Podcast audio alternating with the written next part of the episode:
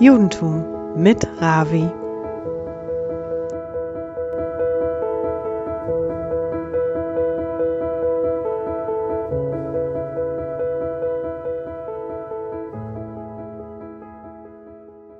Es war mal ein Magid, der ging von Stadt zu Stadt, kam in die Gemeinde, in die Synagoge und hat gesprochen, Vortrag gegeben, Ansprache über Torah, über Tradition, Einfacherzählungen.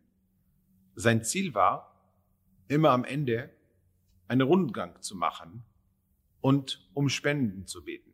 Er hat Geld gesammelt für eine arme Familie, für eine Gemeinde, für ein Yeshiva. Es gab viele Magidim und es war gewöhnlich, dass die in die Städte, in die Städte, in die große Städte auch gekommen, um Geld zu beten. Einmal kam der Magid zu einem reichen Jude, um auch von ihm etwas zu bekommen. Und der reiche Mann hat ihm gesagt, weißt du was? Wir leben in einer verkehrten Welt. Heute, die armen Leute kommen so schön angezogen, schöne Anzug, schöne Krawatte, alles sieht sehr gut aus. Und die Reiche sehr, sehr, sehen aus sehr schleppend. Die Kleider sind manchmal auch etwas gerissen. Was ist passiert? Die Arme mit schöne Kleider, die Reiche mit einfacher. Der Magid hat ihm gesagt, ich erkläre dir. Sagt damals vor Jahren, als ein armer Mann kam in der Stadt, alle Bewohner der Stadt haben ihm gesagt, komm bitte zu mir nach Hause. Bei mir gibt es warmes Essen. Bei mir kannst du schlafen. Und dann hat der andere gesagt, komm bei mir. Und der hat gesagt, komm bei mir. Und alle haben ihm geschleppt, damit er zu sich kommt. Und dadurch wurden auch die Kleider gerissen. Deswegen war die arme Menschen immer mit gerissene Kleider. Aber die Reiche waren groß, so großzügig. Die haben immer gegeben und gegeben. Und man musste nicht, nicht schleppen, weil die haben viel gegeben. Heute, sagt der Magid, ist alles umgekehrt. Ein armer Mann kommt in der Stadt. Wer guckt auf ihn? Wer lädt ihn nach Hause? Keine. Er bleibt allein. Seine Kleider bleiben so schön auf ihm, weil keine zieht die Kleider an. Und wenn ein reicher Mann kommt und man will von ihm Spende, er sagt, ich habe nur eine Spende und alle ziehen und versuchen, seine Spende zu bekommen. Deswegen seine Kleider sind gerissen. Wir werden am Schabbat dem Abschnitt Turma lesen. Dem Abschnitt Turma beginnt mit dem Mitzvah, mit dem Befehl, dass Am Israel, jüdische Volk, soll Turma, soll eine Spende geben. Die soll eine Spende geben alle mögliche Wertsachen spenden. So steht in der Pasuk. Daber bnei Israel veikru li truma. Sprich zu Israels Söhnen, dass sie für mich eine Spende in Empfang nehmen. Von jedermann, den sein Herz zur freiwilligen Abgabe bewegt, sollt ihr meine Spende in Empfang nehmen. Was sollte man spenden? Das ist die Spende, die ihr von ihnen in Empfang nehmen sollt. Gold und Silber und Kupfer, himmelblaue Wolle und die Liste geht mehr und mehr und mehr. Danach erzählt uns die Torah, was soll man mit dieser Spende auch machen? Spende sammeln ist gut, aber für was? Was wird mit diesen Wertsachen gemacht und genutzt? Die Torah setzt vor, ועשו לי מקדש ושכנתי בתוכם. Sie sollen mir ein Heiligtum schaffen, so werde ich unter ihnen wohnen. Und ich möchte, dass wir aufmerksam über die Reihenfolge, was wir gerade gelesen. Was ist eigentlich wichtiger in dieser Parascha? Das Aktion Spenden sammeln oder dem Mishkan, der Stiftzelt, zu bauen. Klar, der Ziel war, die Spenden für den Mishkan zu verwenden. Denn warum ist einmal unser Abschnitt nach der Spende genannt, Truma, und nicht über den Mishkan genannt? Und warum die Aufmerksamkeit in unserer Parascha ist viel größer und länger über die Spenden sammeln, über diese Aktion und nicht über die Mitzvah, ein Mishkan, ein Heiligtum zu bauen. Der Lubavitcher Rebbe erklärt, dass beim Spendensammeln drückt sich aus die Idee von dem Mishkan, von dem Stiftzelt. Für was haben wir ein Mishkan, ein Heiligtum gehabt? Mishkan, die Name Mishkan kommt von Shchina, ruht. Er soll ein Ort sein, wo Gott kommt und ruht in diese Welt. Das war aber nicht die erste Mal, dass Gott hier in der Welt geruht und gekommen. Davor standen wir alle vor der Berg Sinai, als Hashem uns die Torah gegeben. Und dann steht in der Torah, Vayired Hashem alar Sinai, und Gott ist runtergekommen auf den Berg Sinai. Und auch damals kam schon Hashem auf den Berg. Aber es gibt Unterschied. Und der Unterschied ist, dass damals war es nur für kurze Zeit. Es gab ein schönes Ereignis, eine berühmte, größte ever, der gab Matan Torah. Hashem kam auf den Berg, uns die Torah gegeben, mit uns gesprochen, aber danach ist zurück nach oben gegangen. Bei dem Mishkan, von dem Moment an, wo die Stiftzelt, die Heiligtum ist gebaut, Hashem ist gekommen und seitdem er ruht in dem Mishkan für Jahre in der Wüste und später auch in Jerusalem in Beit HaMikdash. Warum ist dieser Unterschied? Warum hier Hashem ist länger geblieben und hier ist ewig geblieben? Der Unterschied ist, weil damals auf dem Berg Sinai Am Israel hat sich vorbereitet 49 Tage seit dem Auszug aus Ägypten bis der Moment, dass sie an den Berg Sinai kamen. Die haben sich vorbereitet, aber die Welt war nicht vorbereitet. Die Vorbereitung war, weil die rausgehen von Ägypten wollten, aber die haben nicht von sich was dazu gegeben. Und Hashem ist gekommen und gegangen. Jetzt bei dem Mishkan, nachdem dass alle Juden haben jeder von sich selbst was gegeben. Gold, Silber, Kupfer. Jeder hat gegeben, was er besitzt, was er hat. Das hat Hashem gezeigt. Wir wollen dir hier haben in der Welt. Wir sind bereit. Wir geben auch für uns so viel, damit du hier ruht in die Welt. Und deswegen stimmt, dass der Stiftzelt, der Mishkan, ist der Hauptsache in der Parascha. Aber das Spenden, dass jeder hat von sich was gegeben, dort drückt sich aus nicht nur die Wille, die Bereitschaft, sondern drückt sich auch dort aus die ganze Idee von dem Mishkan, von der Stiftzelt. Am Shabbat werden wir einen zweiten Abschnitt lesen. Parashat Zachor. Der Abschnitt Zachor ist die zweite in die Reihe von vier Abschnitte. Wir haben letzte Woche den Abschnitt Shkalim, der immer am Anfang von Monat Adar, und jetzt kommt Zachor. Und ich möchte den Text die wir am Schabbat lesen, einmal jetzt auch auf Deutsch lesen. Worum es geht genau. Gedenke dessen, was dir Amalek getan auf der Wanderung, als ihr aus Mitzrayim zockt, wie er dich anfiel auf der Wanderung und Nachtzügler von dir niedermetzelte. Alle, die nur schwach dir folgten, während du matt und abgemüht warst und er fürchtete nicht Gott. So sei es denn, wenn Gott, dein Gott, die Ruhe gegeben haben, wird von allen deinen Feinden ringsum in dem Land welche Gott, dein Gott, dir als Erbe zur Besitznahme gibt. Sollst du das Andenken Amaleks von unter dem Himmel weglöschen, vergiss dies nicht. Der letzte Satz, der berühmte Satz, sollst du das Andenken Amalek von unter, von unter dem Himmel weglöschen, vergiss das nicht, lo tishkach. Warum lesen wir das gerade in diesem Schabbat? Weil das ist der Schabbat vor Purim. Das ist der Schabbat, wo wir uns für Purim etwas vorbereiten.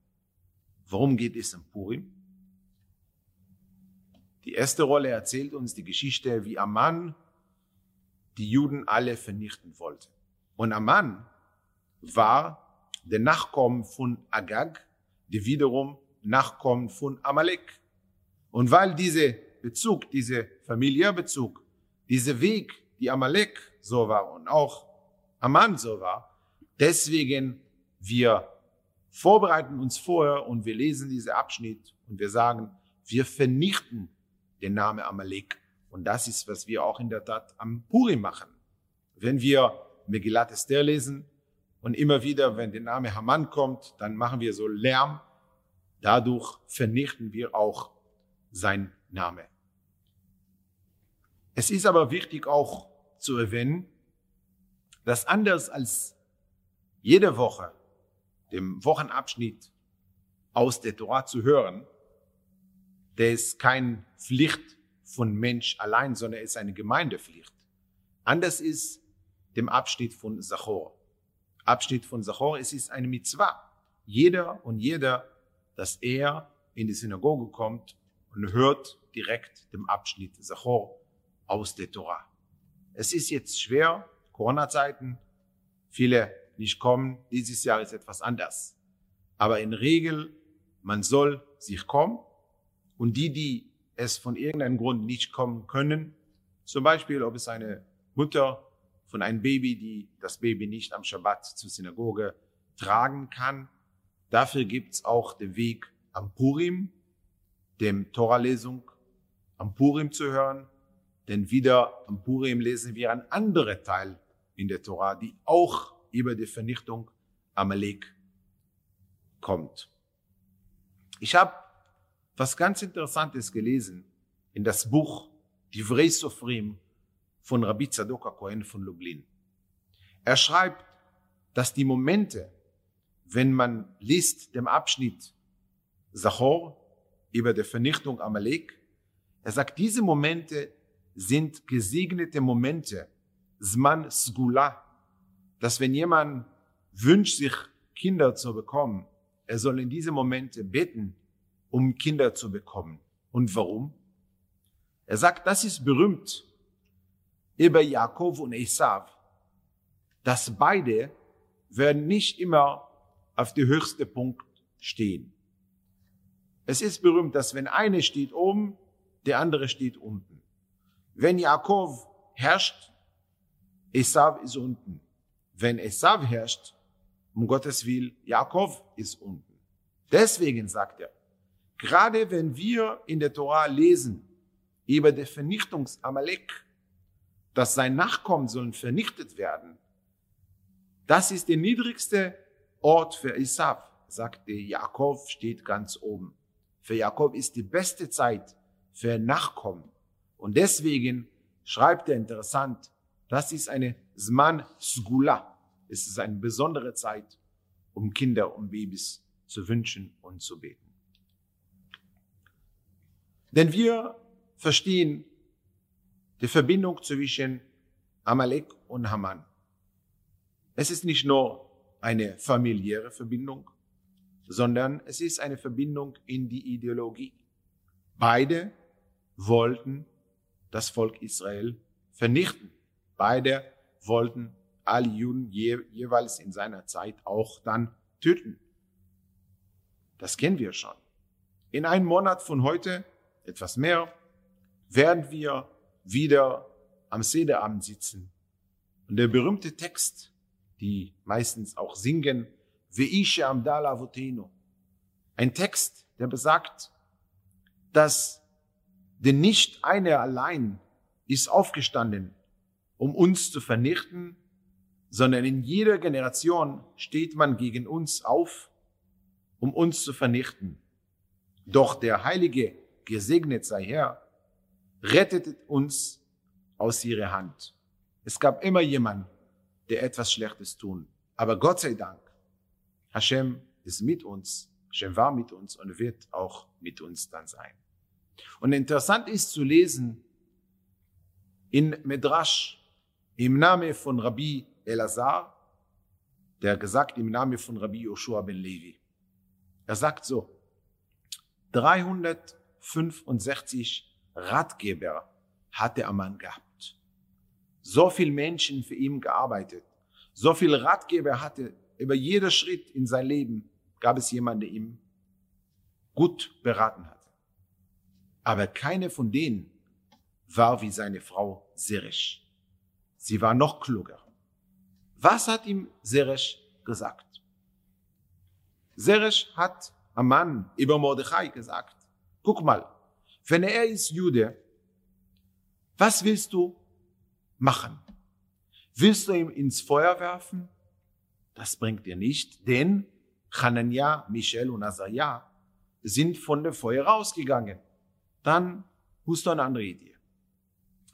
Willst du ihm in die Höhle der Löwen reinschicken? Das wird auch nicht klappen, denn Daniel wurde schon in die Löwen geschickt, aber er kam wieder ans Leben, an lebendig raus. Möchtest du ihm in dem Gefängnis, da war schon Josef drin und auch rausgegangen.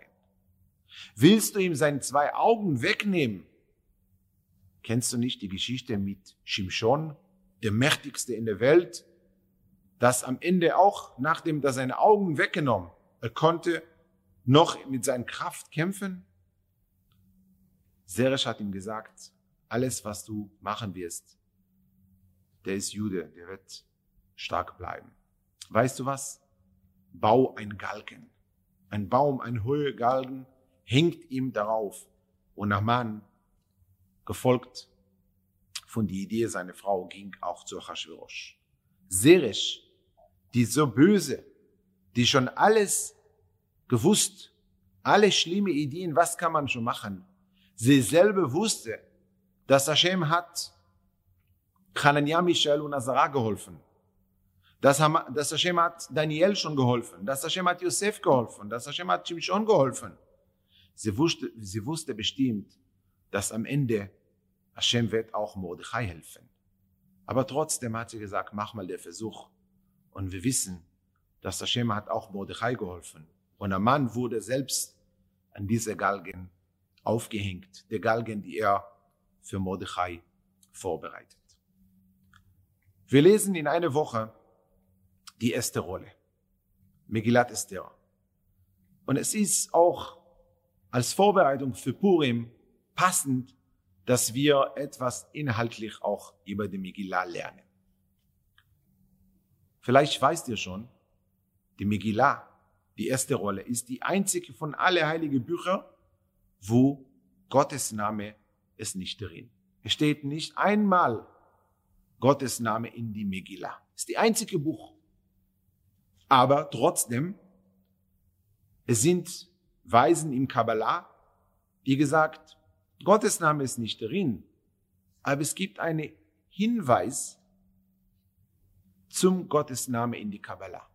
Und zwar in die Wörter Yavo Hamelech Vehaman Hayom. Vier Wörter. Der eine fängt mit Jud, zweite mit Hey, dritte mit Wav und nochmal Hey, das ist Jud, Hey und dann Wav und nochmal Hey, das ist Gottes Name. Die vier Buchstaben sind Hinweis, die Abkürzung von Gottes Name. Aber hier stellt sich die Frage, was hat dieser Satz mit Gott zu tun als Hinweis für Gott? Was besagt dieser Satz? Yavo Hamelech ve'Haman. Es geht über Esther. Die Königin Esther erfährt von dem Mordbrief, die Haman schickt im ganzen Land, dass alle Juden soll getötet und der und der Datum.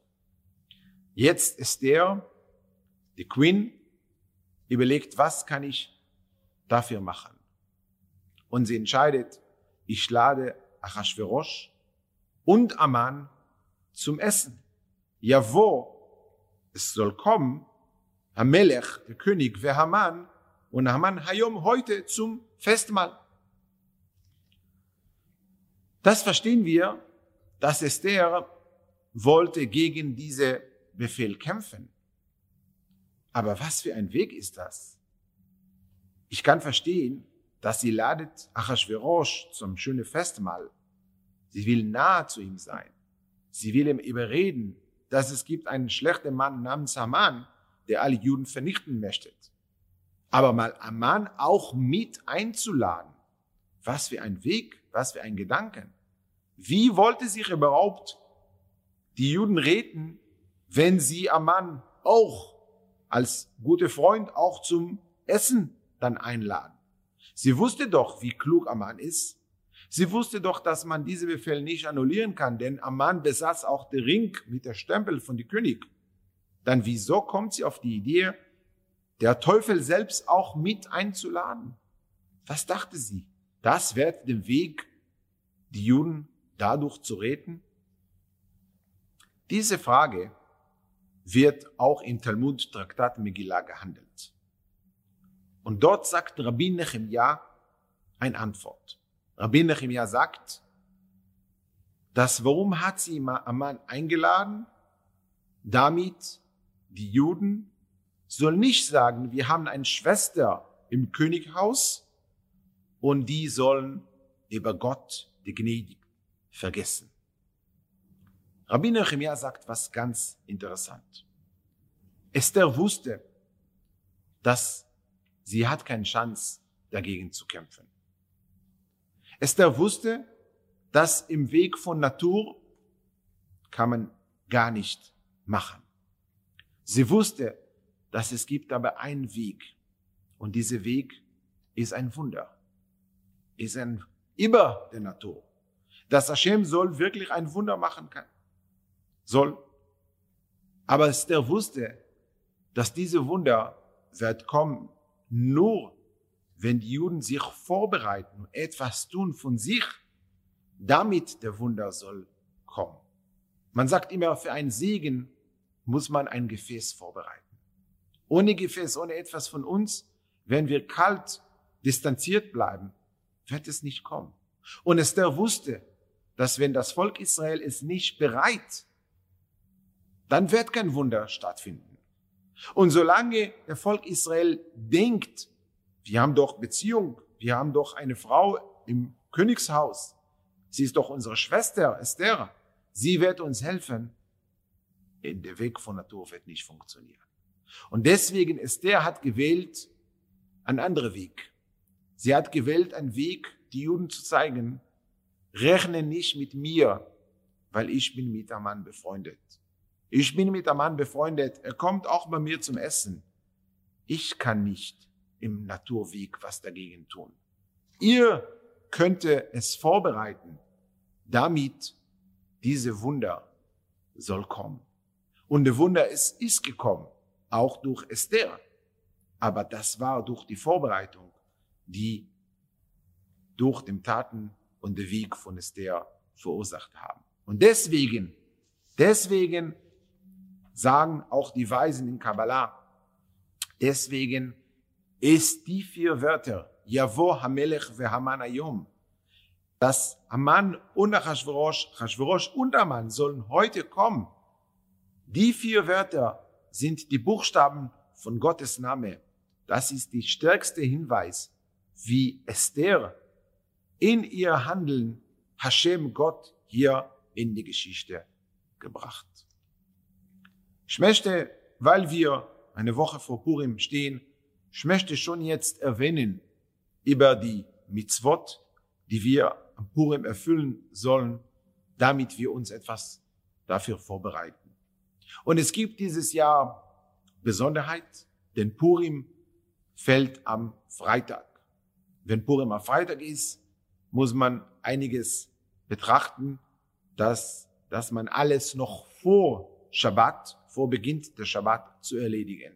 Interessant ist für die Bewohner von Jerusalem, weil die feiern immer Purim am nächsten Tag. Und nächster Tag ist Shabbat. Und deswegen für den gibt es dieses Jahr die sogenannte Purim Ameshulash, dreieckige Purim. Warum? Weil Purim wird sich spalten von Shabbat, teilweise auf Freitag und teilweise auf Sonntag. Einige Aufgaben werden am Freitag gemacht, einige am Sonntag und über die drei Tage wird die Freude größer und größer sein. Was haben wir jetzt für Purim zu wissen und zu vorbereiten? Allerersten ist das Lesen von dem Megillah die erste Rolle. Die erste Rolle wird zweimal gelesen, einmal Donnerstagabend, genau in eine Woche, Vorabend von Purim und zweite Mal am Tag. Wir werden auch von hier, von der Synagoge Hoheweide, das Lesen von dem Megillah live senden, damit die, die hier nicht kommen können, die Menschen, die ängstlich sind, die Menschen, die immer noch in Gefahr, ältere Leute, die noch nicht geimpft, sollen sich nicht kommen. Wir möchten denen aber die Atmosphäre geben. Wenn man live per Zoom oder Facebook das Lesen von der Megillah folgt, man erfüllt dadurch nicht die Mitzvah. Man erfüllt dadurch nicht die Pflicht, die Megillah zu lesen. Aber mindestens man verbindet sich mit der Atmosphäre kann man mit uns auf diese Weise auch feiern. Am nächsten Tag, am Freitag, wird auch hier ein Morgensgebet gelesen. Und wenn jemand von euch wünscht sich, dass jemand soll zu ihm nach Hause kommen am Freitag und die Megillah bei ihm zu Hause lesen, bitte schreiben Sie uns, schreiben hier unten auch, dass Sie das wollen und wir werden jemanden finden, bestimmt, der kommt und liest für euch die erste Rolle. Die zweite Mitzvah Purim ist Matanot Laevionim, Geschenke für die Arme. Wir haben mit der Geschichte über die armen Leute begonnen und es stellt sich die Frage, wo finde ich einen armen Mann, eine arme Frau, die heute, weil an der Tag von Purim muss die spenden, diese Geschenke gegeben. An der Tag muss das an der arme Leute gegeben. Und manche sagen, ich kenne nicht arme Leute. Was ist ein armer Mann und eine arme Frau? Wir leben in Sozialstaat. Alle bekommen, was die wirklich auch brauchen. Wenn jemand hat aber nicht genug, seinen Urlaub in Spanien zu machen, das heißt noch nicht, der ist arm. Was bedeutet arm? Es gibt aber genug arme Leute in der Welt. Und Gott sei Dank, durch die moderne Welt wir haben auch die Möglichkeit zu spenden und dass die Spende soll an der Tag gegeben und vielleicht in andere Ecke der Welt. Man kann auch online spenden. Man muss nur gucken, das ist zuverlässig. Das sind Organisationen, die besorgen, dass an der Tag das Geld soll auch weitergegeben. Am Purim, wir haben noch zwei Mitzvot, Mishloach Manot, dass wir zwei Essensorten an zwei Menschen geben. Das kann eine Kekse und ein Apfel. Es kann mal ein Ananas und eine Flasche Wein oder vielleicht eine Whisky mit noch andere Kuchen. Zwei Sorten an Minimum zwei Freunde muss während dem Feiertag Purim gegeben. Und natürlich die vierte Mitzvah ist Mishte Vesimcha, ein Festmahl und Freude. Das erfüllt man, wenn man ein Festmahl isst zu Hause. Und wie gesagt, weil wir am Freitag, dann müssen wir diese Festmahl früher beginnen, damit wir für Schabbat richtig vorbereitet reinkommen. Es gibt im Gesetzbuch einen Weg, wie man das Essen in der Schabbat rein und man macht einen Stopp und man macht Kiddush während der Mahlzeit. Aber das muss man schon gut wissen. Und deswegen, die, die allein sind, die, die nicht ein richtiges Festmahl machen können, Minimum Hände waschen, Brot essen und richtig freuen und die Freude von, von Purim. Ich wünsche alle Chag Purim Sameach und Shabbat Shalom.